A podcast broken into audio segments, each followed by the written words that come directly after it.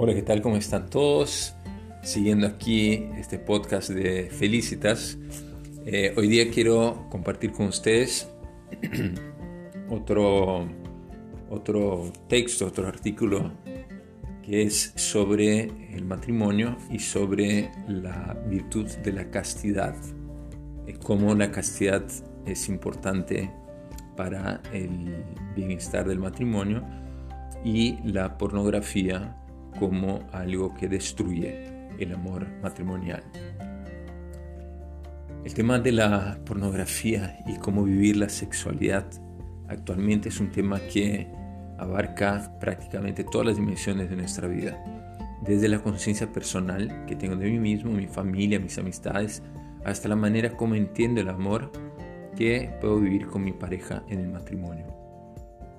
Conversando con muchos hombres y mujeres actualmente, que muchos de los cuales eh, viven problemas y sufren profundamente porque en el matrimonio no descubren muchas veces un camino realmente hermoso de felicidad, vemos que esta realidad sufrida y dolorosa se convierte en una pesada cruz que en muchos casos a veces no lo soportan y bueno, el caso de los divorcios y familias destruidas y tantos niños que terminan sufriendo psicológicamente destinados a cargar traumas y problemas para el resto de su vida. Así que lo que quiero ahora es eh, tocar tres puntos teniendo este marco con el cual hemos empezado. Primero, entender la sexualidad en el matrimonio, que vivida de manera correcta es un camino para la felicidad. En segundo lugar, eh, quiero hablar un poco, compartir un poco con ustedes la vida sexual de la pareja que no se reduce al acto conyugal y en último lugar propiamente sobre la pornografía que eh, destruye, que es como un arma que destruye la, la relación matrimonial. En el primer punto sobre la sexualidad en el matrimonio, quiero recordar, empezar recordando eh, la bienaventuranza de Mateo capítulo 5, 8, que dice, bienaventurados los limpios de corazón porque ellos verán a Dios. Esa bienaventuranza, que es un camino eh, del cristiano para vivir como el Señor Jesús, nos habla precisamente de la pureza del corazón y tiene una estrecha relación con la pureza sexual que quiero eh, compartir con ustedes y a la cual estamos llamados a realizarnos como personas humanas que somos. La virtud de la castidad actualmente suena como algo represivo, anticuado, pero en realidad esta virtud lo que busca es orientarnos de tal modo que podamos vivir de manera correcta la sexualidad. incluso lograr a través del placer eh, vivir una mejor experiencia. Pero para eso, eh, la necesidad de la castidad que nos orienta esa dimensión afectiva, sensual de nuestra vida, tal como lo ha querido Dios. Por lo tanto, la experiencia sexual vivida de manera correcta, muy lejos del libertinaje y el desorden moral, exige una cota de esfuerzo, ¿no? porque es evidente en el mundo que vivimos el desorden y la hipersexualización en la cual vivimos. Dios mismo, Él mismo, y hay que decirlo así, con claridad, Él ha querido que el matrimonio vive y goce con el placer de, esa experiencia sexual carnal. Y no, hay ningún, no tenemos que tener ningún tipo de miedo o tapujo en decirlo a voz en grito. Hay que ser felices haciendo la relación sexual, pero que sea un, algo fundamental para vivir el amor verdadero y así ser felices. En segundo lugar, eh, quiero tocar el punto de la vida sexual en la pareja eh, que no se reduzca al acto conyugal. El esposo o la esposa pueden vivir la sexualidad de manera plena y gozosa en tanto que la realice mirando a su pareja como una persona y no como un objeto de placer. Siempre la relación con, una, con otra persona, o sea, la persona es el fin. Nunca puede ser un instrumento para otro fin. O sea, no puede ser un instrumento para el placer. Yo eh, vivo el placer en vistas a que con esa persona logre el amor. Entonces el fin es la persona y el placer es un instrumento para vivir una comunión o una relación con esa persona. Entonces el placer tiene que ser un instrumento para colmar, para colmar esas eh, necesidades que tenemos en el orden sensual, sexual. Y para que eso sea posible es necesario conocer, reforzar y vivir la virtud de la castidad. ¿Qué significa, en pocas palabras, vivir la dimensión sexual de modo puro y ordenado? El cuerpo difícilmente se subordina al verdadero amor espiritual y el deleite carnal puede terminar destruyendo la relación que uno tenga matrimonial.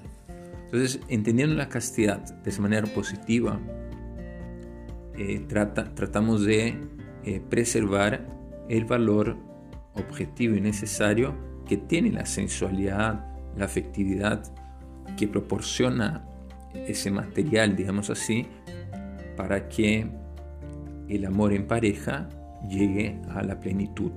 Entonces, si no está la virtud de la castidad, es muy difícil mantener el recto orden, tanto en lo sensual atractivo hasta lo afectivo y sentimental.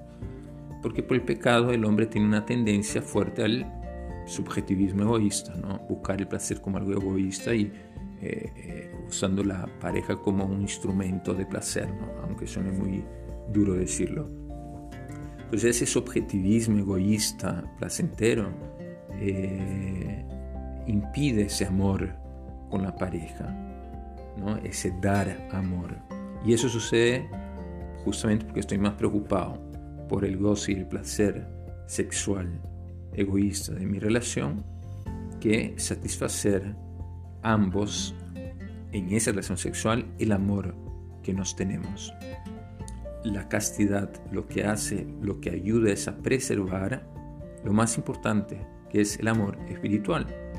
Y la dimensión sexual ayuda a que se lleve al culmen ese gozo en el amor espiritual, aunque sea carnal. Porque eso es lo que busca el matrimonio.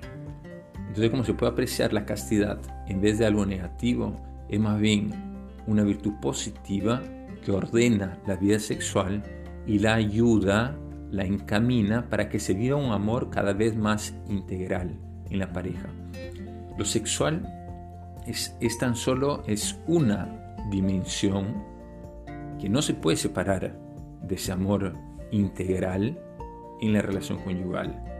Lo espiritual, por supuesto, es lo más importante, pero lo carnal, por supuesto, también lleva a que lo espiritual se planifique, porque somos de carne y hueso, y está bien tener placer sexual en el matrimonio, porque en el matrimonio se puede vivir de una manera correcta, o sea, como una expresión del amor que yo le quiero dar a mi esposo. Fuera del matrimonio es muy difícil que uno no caiga en ese placer egoísta. Entonces, si yo veo correctamente la castidad y comparto el amor realmente espiritual, incluso en la dimensión carnal conyugal, la experiencia será mucho más placentera. Pero hay que entenderlo en el marco más amplio de este amor integral, que va desde lo corporal hasta lo espiritual. Y por último, quiero hablar de la pornografía que destruye el matrimonio. ¿no? Otro elemento que juega por nuestro desorden del pecado, muchas veces en contra, eh, son los sentimientos, ¿no?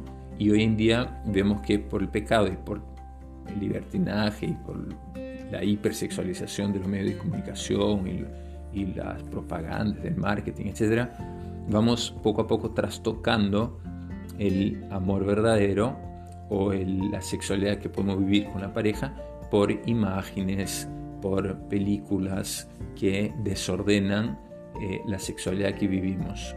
Usualmente los sentimientos jalonean, nos jalonean mucho eh, los sentidos de lo sensual, de lo carnal. Entonces cuando caemos en ese subjetivismo egoísta, eh, que la pornografía eh, eh, acentúa mucho, perdemos de vista la persona que es mi pareja y terminamos incapaces de amarla con el valor que posee como persona y como fin de mi amor. Entonces la termino viendo simplemente, aunque suene un poco feo y duro decirlo, como un objeto, que es lo que yo veo cuando estoy con la pornografía. Entonces me parece fundamental entender que la castidad como una virtud positiva nos ayuda a defendernos de la pornografía. Implica por supuesto una continencia, ¿no? Una, un, no, eh, no sobrepasar ciertos límites, pero sobre todo es la educación de la libertad para que desde una voluntad bien encaminada satisfacemos, eh, eh, podemos, podamos realizar adecuadamente nuestra vida sexual y eh, de acuerdo a nuestra dignidad de personas humanas y no como si fuéramos una suerte de animales, ¿no? aunque también suena un poco feo decirlo. Si nosotros no somos capaces de manejar los impulsos o esos movimientos internos que brotan naturalmente, porque así somos, este, eh, hacia esa atracción al sexo opuesto, bueno, no, somos capaces de vivir ese amor espiritual. Entonces la castidad no rechaza esa parte material que necesitamos cuando queremos vivir ese amor matrimonial, sino que nos, nos, eh, nos eh, previene y nos ayuda a no caer en esa desviación carnal, egoísta. La atracción sensual, la afectividad, los sentimientos, incluso toda esa dimensión erótica, está muy bien, pero ordenadas en la relación conyugal del matrimonio. Así que esos movimientos carnales tienen un fin de ayudar a ese amor integral de lo carnal con lo espiritual, buscando el bien común del hombre y la mujer que es todo lo opuesto a la pornografía, que solo busca el placer desmedido y la satisfacción del momento. Por ello, incluso dentro del matrimonio, rechazar la pornografía y abrazar la castidad es esencial para que los dos esposos en el acto conyugal manifiesten un amor común de entrega, de donación y la pornografía no termine deformando y, e, impedir, e impidiendo que eh, se pueda vivir ese amor. Porque la pornografía nos desordena tanto que a la hora de tener esa relación conyugal con una mujer o mirar a, mi esposo, esposo, en mi cabeza hay una serie de imágenes, ideas que no me permiten, que distorsionan la manera de valorar esa relación con la pareja. Bueno, así que espero que esto les ayude a su relación matrimonial. Creo que es un tema muy actual que todos tenemos que tener claro, tenemos que ser capaces de explicar, hablarlo sin miedo, sin tapujos. Y aquí me despido. Les habla Pablo Uso Perazo en Felicitas para el bien de la felicidad matrimonial. Hasta la siguiente, hasta el siguiente podcast.